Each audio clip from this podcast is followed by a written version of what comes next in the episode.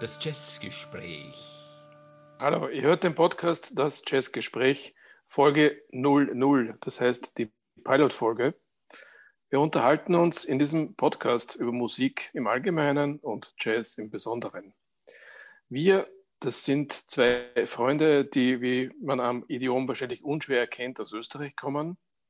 Wir sind keine Dogmatiker, wir wollen uns bewusst nicht begrenzen, äh, aber wir wollen auch nicht in die Beliebigkeit abgleiten. Kurz gesagt, wir reden über Jazz im weiteren Sinn. Ja, Dieter, worüber reden wir heute? Welches Thema haben wir uns für unsere Pilotfolge vorgenommen?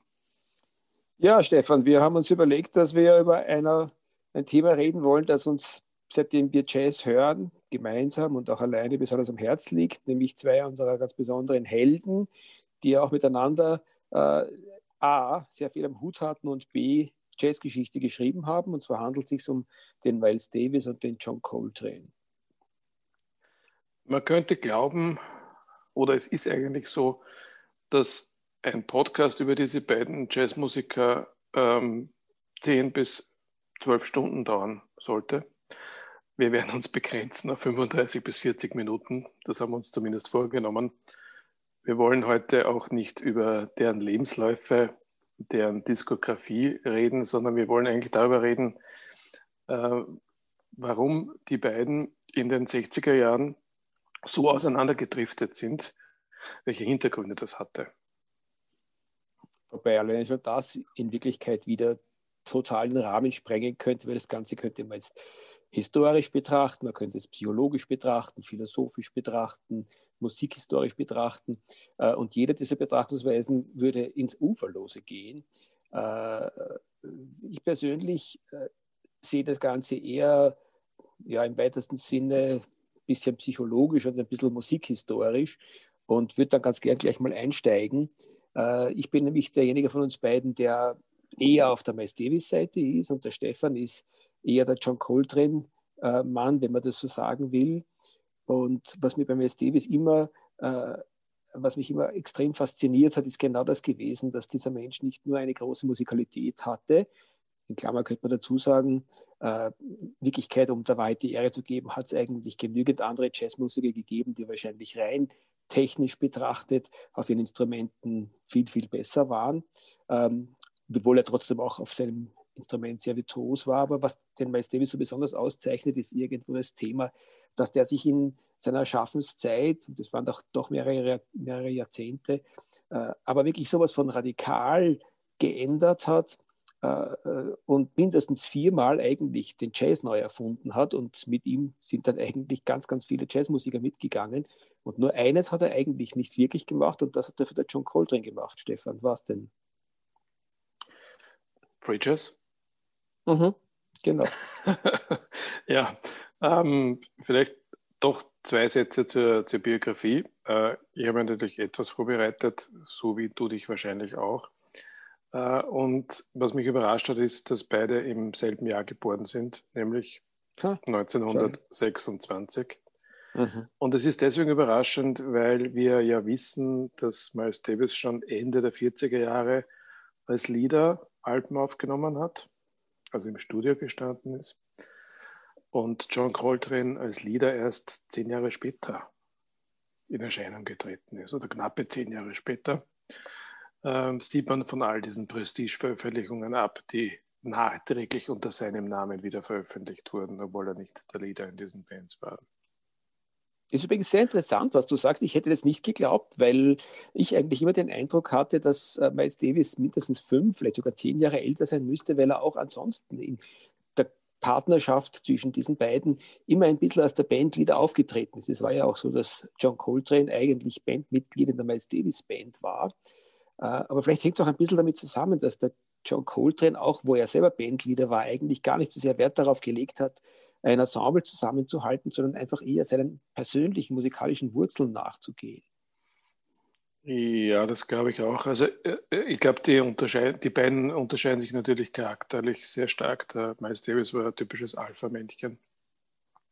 Und er hat äh, wenn man seine, seine Bandgeschichte betrachtet, da bist du besser bewandert als ich, aber jetzt, wenn ich speziell an, an, die, an die Zeit denke, in der er noch mit John Coltrane unterwegs war und dann auch in den 60er Jahren, seine Quartette waren eine, relativ starr. Er hat zwar dann, wenn er, wenn er die Musik geändert hat, äh, radikal geändert, aber ansonsten waren die Aufnahmen, es war halt immer das klassische Miles Davis Quintett und dann war es äh, die Fusion Group und so weiter. Ähm, das könnte man jetzt von John Coltrane auch behaupten. Ja. Der hatte auch lange Zeit das klassische Quartett, aber er hat immer wieder Aufnahmen dazwischen gehabt, die sehr aus dem Rahmen gefallen sind. Also von diesem Quartett äh, weggegangen sind. Man hat fast den Eindruck gehabt, dass er sich ein bisschen ähm, eingeengt gefühlt hat durch diese klassische Quartettbesetzung und immer wieder was Neues probiert hat. Wahrscheinlich schwierig in der Zeit, weil da eher die Plattenfirmen bestimmt haben, wann wer was mit wem aufnimmt, als die Musiker selbst.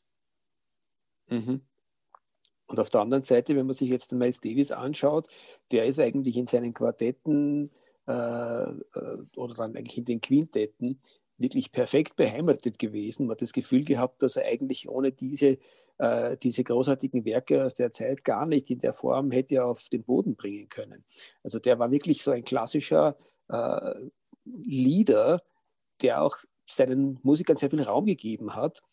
Interessant übrigens, weil ich glaube, der John Coltrane hat auf das gar nicht so viel Wert gelegt. Er hat einfach seine Musik verfolgt und hat trotzdem aber seinen Musikern in, in, seinem, in seinem großen Quartett eigentlich sehr viel Raum gelassen. Ja, das hat er bestimmt. Ähm, man hört es vielleicht weniger auf den Studioaufnahmen, dort auch zwar, aber vor allem bei den vielen Live-Mitschnitten, die es gibt, dass äh, die, die Solo-Parts äh, immer sehr generös vergeben wurden. Ja, und vor allem bei den Live-Konzerten äh, wurde das Quartett oft ausgeweitet zu einem Quintett. Und da hat dann eben das, die, der, der zweite an, am Horn, welchen Horn auch immer, auch ähm, einen großen Raum bekommen für, für seine Solos. Ja, ähm, vielleicht noch kurz zur, zur Entstehung oder zur, zur, zur Historie, ähm, was in unserem Kontext jetzt interessant ist. Wir haben eine erste Begegnung der beiden, ich denke, Mitte der 50er Jahre gehabt oder? Mhm. Das muss ungefähr also Mitte der 50er Jahre gewesen sein. Das war dieses klassisch, das erste Quintett von Miles Davis mit eben Coltrane am Saxophon. Äh, bei den anderen Mitmusikern musst du mir helfen. Äh, es gab damals äh, eine Menge Aufnahmen aus dem aus der Prestigezeit, glaube ich. Ich hätte es da jetzt gerade durch Zufall offen im Internet. Ja. Das hat 1955 äh, begonnen äh, mit der ersten Scheibe, äh, die äh, Miles hieß. Ähm, äh, und dann ist es weitergegangen mit den deutlich bekannteren ähm, Working, Cooking with the Miles Davis Quintet Uh, Steaming with the Miles Davis Quintet, Relaxing with the Miles Davis Quintet. Und das sind übrigens alles Aufnahmen, die in einer Session oder in mehreren Sessions in einer Aufnahme uh, Session innerhalb von wenigen Tagen, ich glaube sogar innerhalb von einem Tag entstanden sind also, oder zwei Tage. Also die haben da so richtig, um den Prestigevertrag zu erfüllen, äh, sich da einen runtergespielt und da sind aber äh, Musikstücke entstanden, die von musikhistorischer Wertigkeit sind. Ganz, ganz großartige und kreative Dinge. Muss man vielleicht noch sagen, warum den Prestigevertrag erfüllen? Was heißt das? Äh, Miles Davis war damals am Absprung zu Columbia Records und hatte eben bei Prestige noch einen Vertrag. Und äh, aus diesem, um aus diesem Vertrag eben entlassen zu werden, hat er diese Sessions eingespielt. Ähm, ja, ähm, Miles Davis und John Golden haben sich danach getrennt. Also Miles Davis ist zu Columbia Records gegangen, hat dort seine Richtung geändert, ja, in, in Miles Ahead, Borgia und Bass, uh, Sketches of Spain, hat mit Jill Evans zusammengearbeitet. Warum hat er sich von John Coltrane damals getrennt? Weil John Coltrane ein kleines Heroinproblem hatte. Und äh, das hat ihn natürlich äh, disqualifiziert, weiterhin im Quintett von Miles Davis mitzuspielen. Vielleicht ein kleiner Einschub noch, bevor uns jetzt die Zuhörer äh, da äh, des Fakes äh, bezichtigen. Äh, natürlich haben sie, bevor sie sich getrennt haben, noch ein paar sehr, sehr geniale Alben sogar auf, auf Columbia eingespielt. Das bekannteste nein, ist. Nein, nein, haben sie nicht. Nein, das haben sie nicht. Sie haben sich getrennt. Und okay. dann sind sie wieder zusammengekommen. Und dann ist of Blue entstanden. Okay. Ja, also es war schon eine Phase, wo, sie, wo, die, wo die beiden nicht miteinander gearbeitet haben. Die Alben, die ich aufgezählt habe, ich glaube, da bin ich mir ziemlich sicher, dass der, dass der John Colton nicht dabei war, also bei Miles Ahead, Porgy and Bess, Sketch mhm, of Spain. Mhm. Na, na, stimmt, ja, ja. Aber dann hat der Meister den, den Colton wieder in die Band geholt und damit ist natürlich dann das, dieses, was du angesprochen hast, das geniale und epochale Album Kind of Blue entstanden. Kannst du uns ein bisschen was darüber erzählen? Naja, Kind of Blue ist wahrscheinlich äh, eine von den Platten, die man am wenigsten äh, auch den Leuten, die wenig Jazz hören, beschreiben müsste. Es ist, äh, wie gesagt, eine der bekanntesten Platten, die jemals gemacht wurden im Jazzbereich. Äh, eine der ikonischen äh, Aufnahmen, äh, die auch wirklich aufwarten kann mit einem genialen Ensemble. also allen voran natürlich Miles Davis und John Coltrane. Aber es haben auch so Größen wie Cannonball Adderley mitgespielt, ähm, äh, am Bass war der Paul Chambers, äh, an den Drums Jimmy Cobb. Ähm, ja, er hat dann noch mitgespielt. Der Wynton Kelly ist auch, äh, äh, glaube ich, bei der Session dabei gewesen. Äh, also da hat sich wirklich äh, alles, was Rang und Namen hat in der Jazzwelt, hat sich da eingefunden. Und es sind auch ganz, ganz wichtige Themen entstanden, die dann ikonische Bedeutung bekommen haben äh, in, der, äh, in, der, in der Jazzmusik und über die Jazzmusik hinaus. Äh, einmal angespielt ähm, äh, äh, die Themen und man weiß sofort, dass das zuzuordnen ist zu, zu Kind of Blue. Äh, was daran vielleicht so bahnbrechend war, ist, dass das eine, wieder mal so eine Übergangszeit war, eigentlich ist mit Kind of Blue so richtig der modale Jazz etabliert worden. Der modale Kammerjazz ähm, und hat damals auch schon etwas vorbereitet, was, was Neues. Da sind ganz, ganz viele Elemente drin gewesen, äh, die eigentlich dann auch im, im traditionellen Jazz bis in die 2000er Jahre hinein in ähnlicher Weise äh, weitergeführt werden würden. Also wenn es ein Album gibt, das irgendwo so ein bisschen äh, die Klassik des Jazzes repräsentiert, äh, dann ist das wahrscheinlich Kind of Blue. Du hast es in den Mund genommen, jetzt musst du es erklären. Was ist modal? Tja, modal. Das hab ich, da habe ich mir jetzt selber ein kräftiges Ei gelegt damit. Der modale Jazz bedeutet, dass man weggeht von äh, äh, etwas, was eigentlich in der Musik äh, selbstverständlich war und was eigentlich dann etwas Bahnbrechendes im, im Jazz war. Bis dahin hat man, wenn man improvisiert hat, das Improvisieren ist ja ein klassisches äh, Motiv des Jazz, ähm, wenn man improvisiert hat, hat man über die Melodie improvisiert äh, über das Thema improvisiert. Und bei der modalen Improvisation bewegt man sich von den, von den Tonfolgen weg und von der Melodie weg und improvisiert in Skalen. Also eigentlich äh, deutlich freier und äh, äh, hat damit sozusagen auch viel mehr Spielraum für seine, seine Soli. Nicht nur was das äh, Harmonische, äh, also die Melodie betrifft, sondern auch was den Rhythmus betrifft. Gut, ich würde sagen, das war jetzt ein, ein sehr guter erster Erklärungsansatz. Ich glaube, über das können wir noch mal reden. Das ist relativ technisch. Ähm, und ich, ich, tue mir, also ich tue mir extrem schwer. Dass jemand, ich bin froh, dass du es erklärt hast und nicht ich. Ich weiß, wenn ich es höre, aber ich kann es nicht erklären. Gut. Ähm, ja, Kind of Blue, die Zusammenarbeit mit zwischen den beiden hat nicht allzu lange mehr gedauert. Es war dann im Jahr 1960 eine große Europatournee. Ähm, ich weiß ja nicht alle Länder, die damals besucht wurden, aber es gibt, glaube ich, aus Paris Aufnahmen, es gibt jedenfalls aus Schweden Aufnahmen. Und man hört den Aufnahmen ein bisschen an, dass hier das Miles Davis Quintett aus einem Quartett und einem Fremdkörper besteht. Mhm. So würde ich es mal bezeichnen. Ja. Ähm, Coltrane wollte damals schon aus diesem Korsett das ihm vorgegeben war, weg.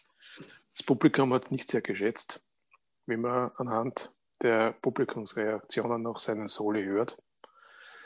Ähm, aber Miles Davis hat es offensichtlich für notwendig befunden, äh, den Coltrane noch mit auf Tour zu nehmen.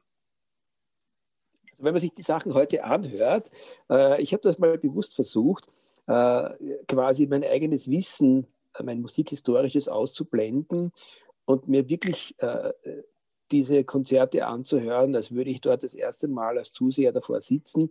Ich glaube, ich hätte ähnlich empfunden wie, die, wie ein Teil, vielleicht sogar das Gros der Zuhörer. Äh, ich hätte wahrscheinlich nicht geboot, äh, aus Respekt vor den großartigen Musikern, aber ich hätte mich auch befremdet gefühlt, weil äh, was der Coltrane da teilweise tut mit seinen Sheet of Sounds, ähm, das ist, wenn man ein Jazz-Fan ist und dann das kennt, was danach gekommen ist, verehrt man das natürlich auch. Aber ganz ehrlich, wenn man es hört, denkt man sich, das passt irgendwie so gar nicht in das hinein, was sich die restlichen äh, Bandmitglieder da gemeinsam vorgenommen haben. Äh, und es ist eigentlich für mich auch sehr erstaunlich, dass der Miles Davis, der irgendwo in vielerlei Hinsicht ähm, ein zwar sehr, sehr großzügiger, tiefsinniger Mensch war, aber auch ein sehr ähm, ausufernder cholerischer Mensch sein konnte, dass der Miles Davis immer so viel Sensibilität und, und, und Toleranz für die Exzentrik von John Coltrane aufgebracht hat, ist für mich eigentlich auch erstaunlich. Ich finde, das, das, das ist jetzt sehr richtig gesagt. Äh, es hat einfach nicht zu der Musik gepasst, die die dort aufgeführt haben. Und damit ist, ist auch das, das, die Reaktion verständlich und es wäre uns wahrscheinlich damals genauso gegangen, wenn wir schon am Leben gewesen wären.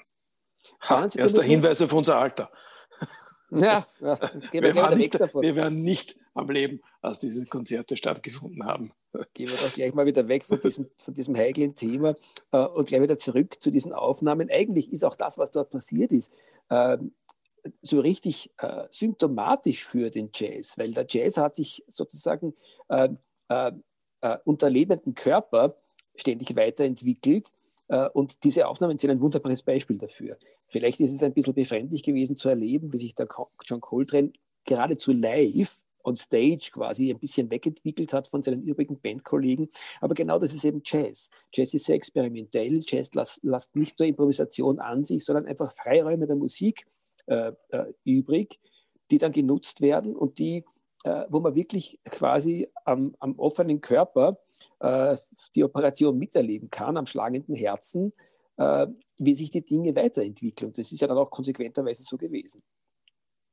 Und wie ist es dann weitergegangen? Also Miles Davis ist dann irgendwie, ich weiß nicht, ob gleich oder ob es noch Jahre gedauert hat, zu, zu seinem klassischen zweiten Quartett gekommen, oder? Man kann es als zweites Quartett bezeichnen. Absolut. Sozusagen die erste Supergruppe des Jazz, oder?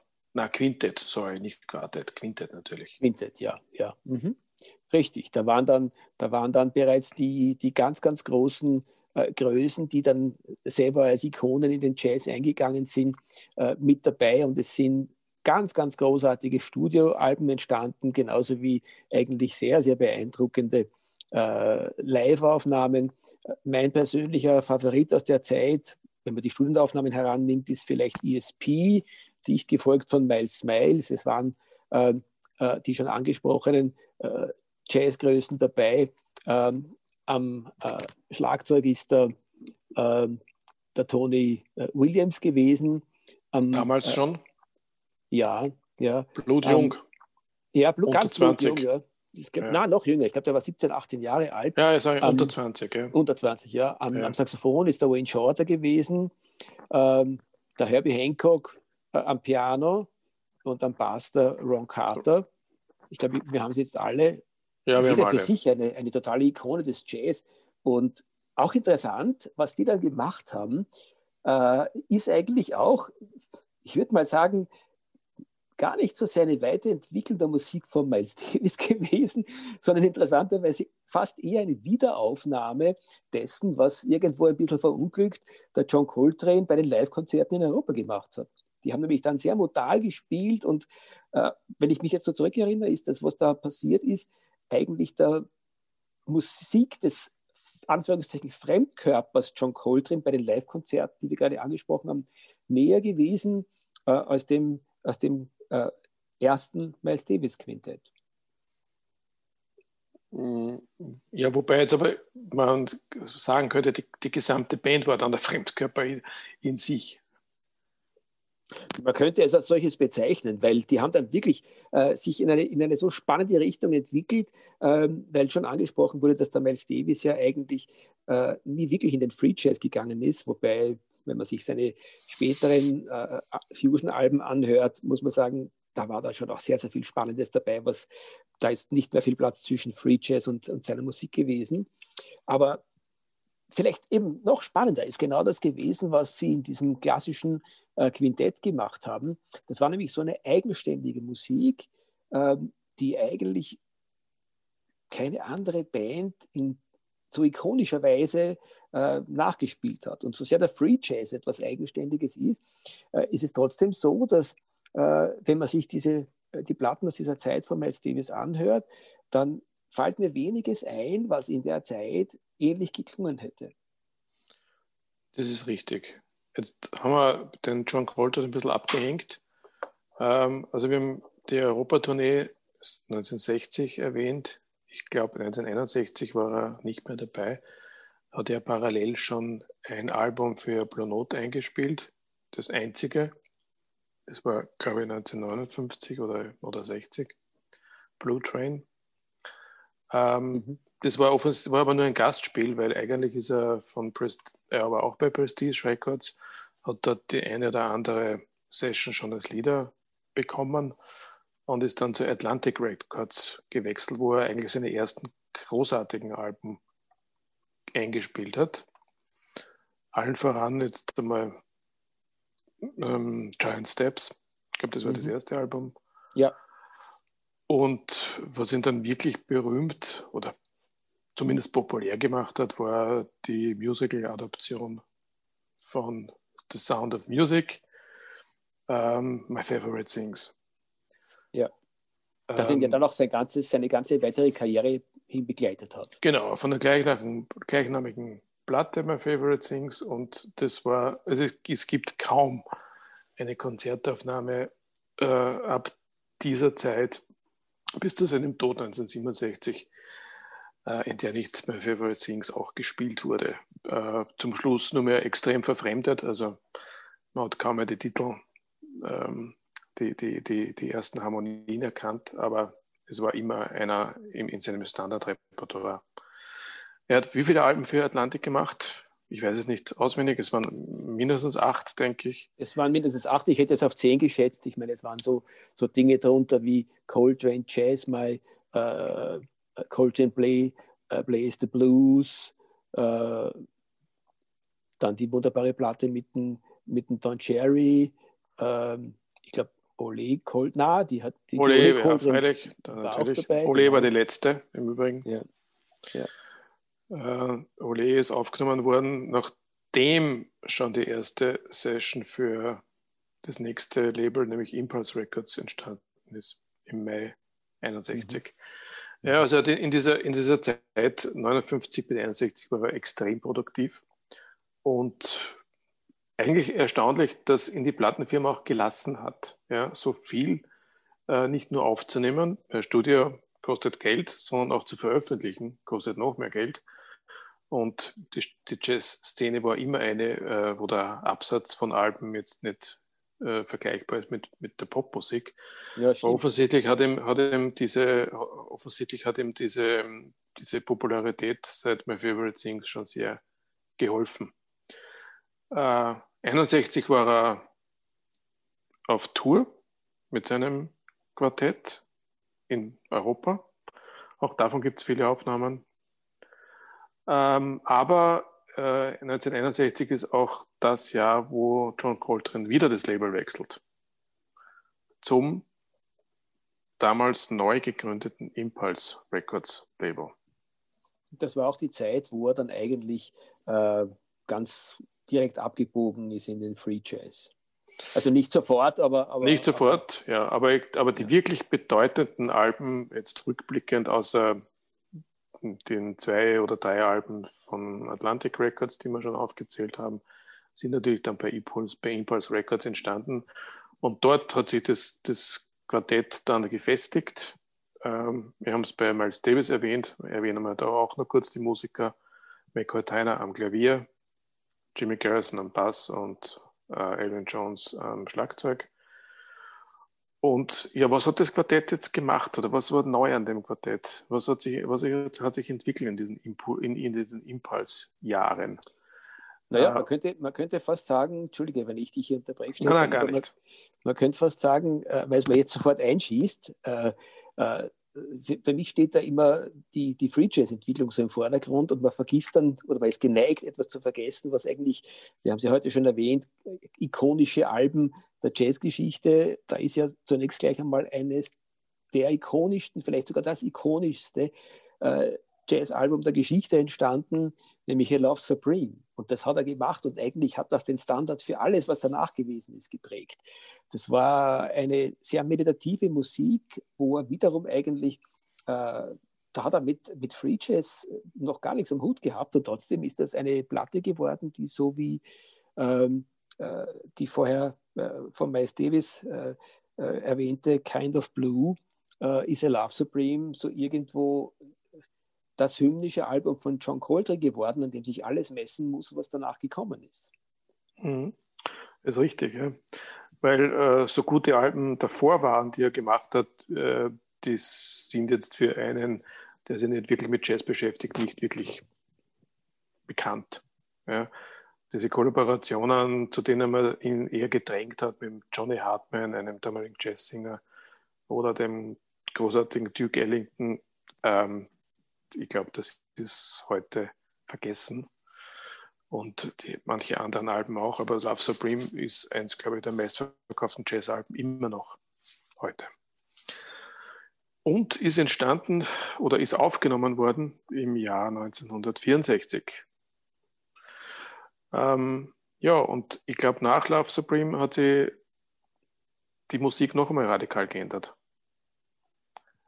Weil ja, da war dann, da war dann eh schon, glaube ich, ein New Wave in Jazz, auch eine Impulse-Platte, wo der John Coltrane maßgeblicher äh, Mastermind dahinter war. Und das war dann, glaube ich, wirklich die erste äh, Platte, wo der Free Jazz aller John Coltrane etabliert wurde.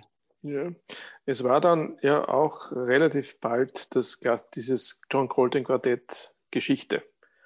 Es gab 1965 noch ein Album, ähm, aber dann äh, wurde das Quartett äh, erstens zu einem Quintett, äh, in dem Pharoah Sanders dazu kam und letztlich haben dann äh, Elvin Jones und McCoy Tyner die Band verlassen und hinzu kam seine damals zweite Frau, die Alice Coltrane am Klavier und äh, am Schlagzeug Rashid Ali. Und ab dann ist es wirklich free geworden. Ja? Also die Musik ist dann wirklich Free Jazz geworden. Und äh, man kennt heute vielleicht nur Ascension aus, aus dem Jahr 65, aber es waren so viele andere Alben, wenn man die heute hört, die man dem Free Jazz zuordnen kann oder dem, der Speerspitze. Damals hat man es ja, glaube ich, nicht Free Jazz genannt, sondern der New Sync. Also zumindest die Medien haben das den New Sync genannt. Ähm, Miles Davis hatte keine gute Meinung über diese Musik. Nein, Miles Davis hat sich eigentlich immer, wie schon erwähnt, erfolgreich dagegen gewehrt, äh, Free Jazz zu spielen, wobei ich persönlich dazu sagen muss, wie er sich dagegen gewehrt hat, quasi den Free Jazz auszulassen, ist ein ganz, ganz großer Genuss, weil er aus heutiger Sicht betrachtet sehr wohl in dem Bereich herumgewildert hat. Aber er hat eben wirklich peinlichst genau versucht, keine Free Jazz Musiker in seine Ensembles reinzukriegen äh, und das, was er gemacht hat, dann auch anders zu nennen. Aber es ist in Wirklichkeit bestenfalls mehr oder weniger äh, könnte man sagen, John Coltrane ist durch die, den Haupteingang in den Free Jazz hineingegangen und Miles Davis durch den Nebeneingang. Und sie haben sich dann irgendwo dort wieder auf eine ganz interessante Art und Weise im gleichen Kosmos wiedergefunden. Bevor du da so nebenbei nur Ascension erwähnst, möchte ich schon auch mal den, die Aufmerksamkeit auf diese Platte lenken. Es ist für mich aus heutiger Sicht bei unserem heutigen Gespräch die dritte ikonische Platte, die jeder Mensch, der sich für Jazz interessiert, gehört haben muss und in Wirklichkeit auch besitzen muss in der einen oder anderen Form, äh, weil da auch irgendwo äh, Jazzgeschichte geschrieben wurde. Interessanterweise haben so wahnsinnig viele Musiker mitgespielt, dass man gar nicht sagen könnte, dass da jetzt neben dem John Coltrane einer in besonderer Weise diese Platte geprägt hätte. Es ist ein, äh, da war der Ensemblegeist wichtig, aber ich glaube, es ist wirklich einer von den Platten gewesen, von den ersten, äh, und die ist dann auch später gar nicht mehr getoppt worden, wo wirklich auf eine Art und Weise sowohl melodisch als auch rhythmisch freigespielt wurde. Das ist eigentlich danach nicht mehr wirklich getoppt worden. Es ist höchstens noch schneller geworden und lauter geworden.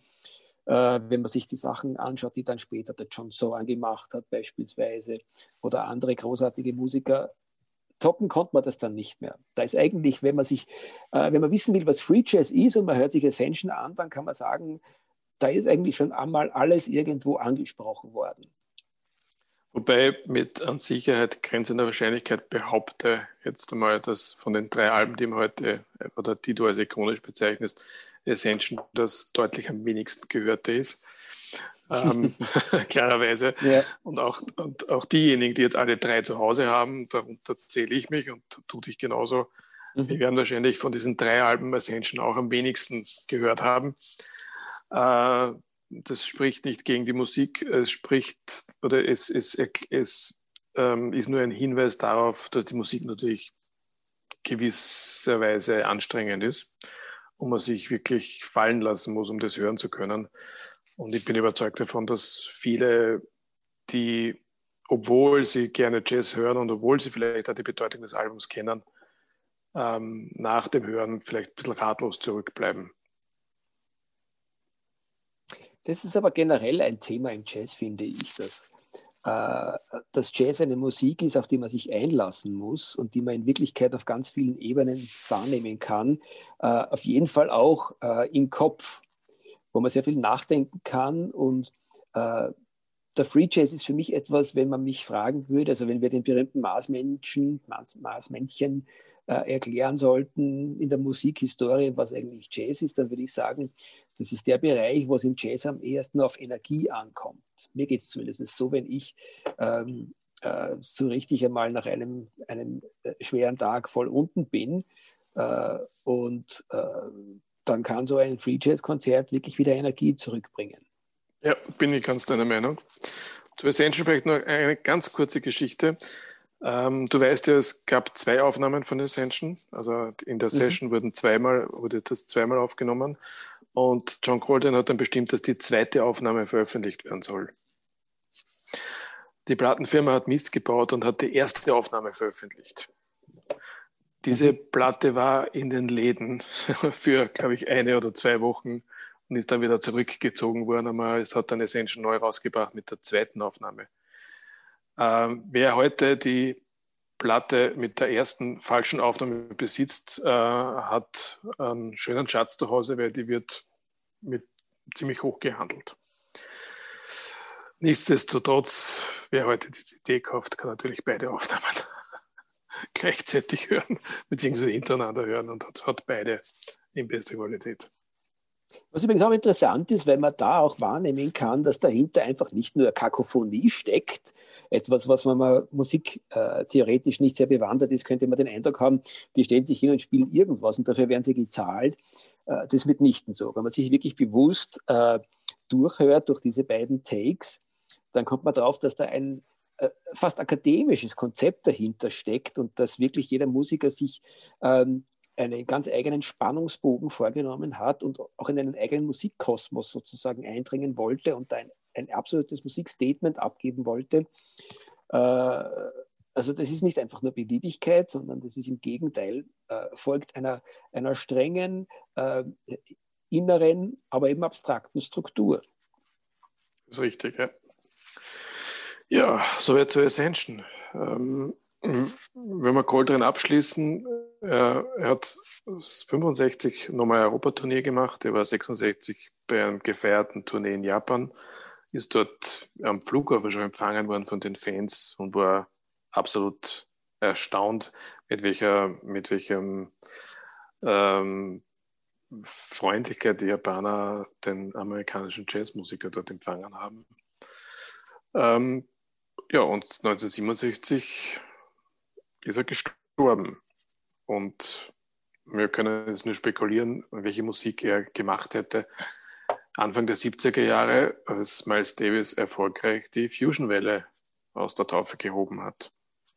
Ja, wobei so ist, dass der Miles Davis, äh, bevor er sich der, der Fusion-Welle zugewendet hat, ist ja auch er, ich glaube auch damals wegen Drogenproblemen und vieler anderer gesundheitlicher Probleme, lange Zeit äh, von der Bildfläche verschwunden, bevor er sein erstes Revival hatte, eben in der Fusion-Szene, wo er äh, einen ganz, ganz großartigen Höhepunkt hat und, und sehr, sehr viele äh, Jazz-Historiker versteigen sich zur Behauptung, dass es sogar vielleicht sogar seine kreativste Periode war.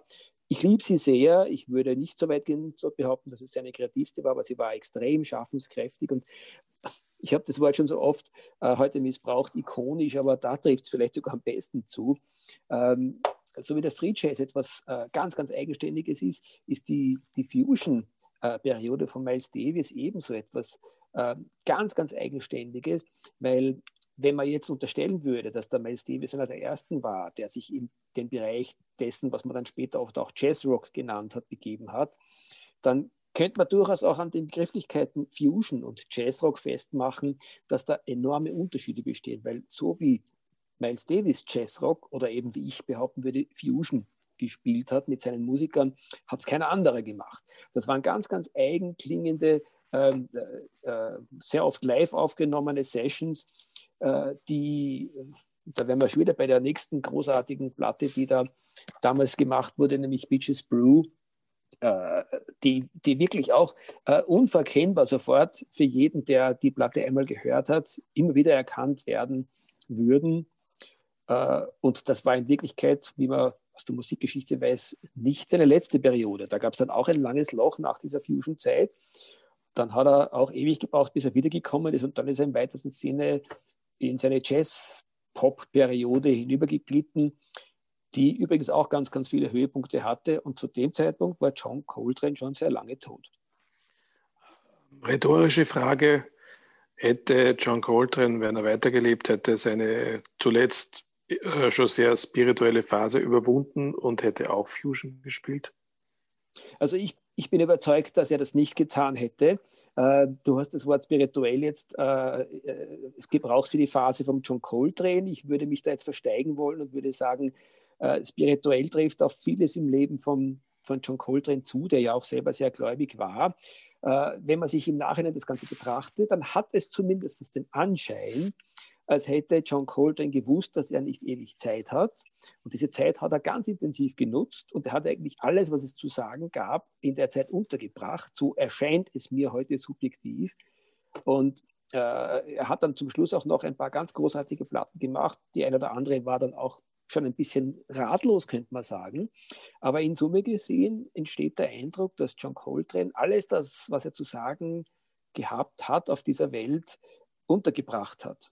Er war einfach fertig.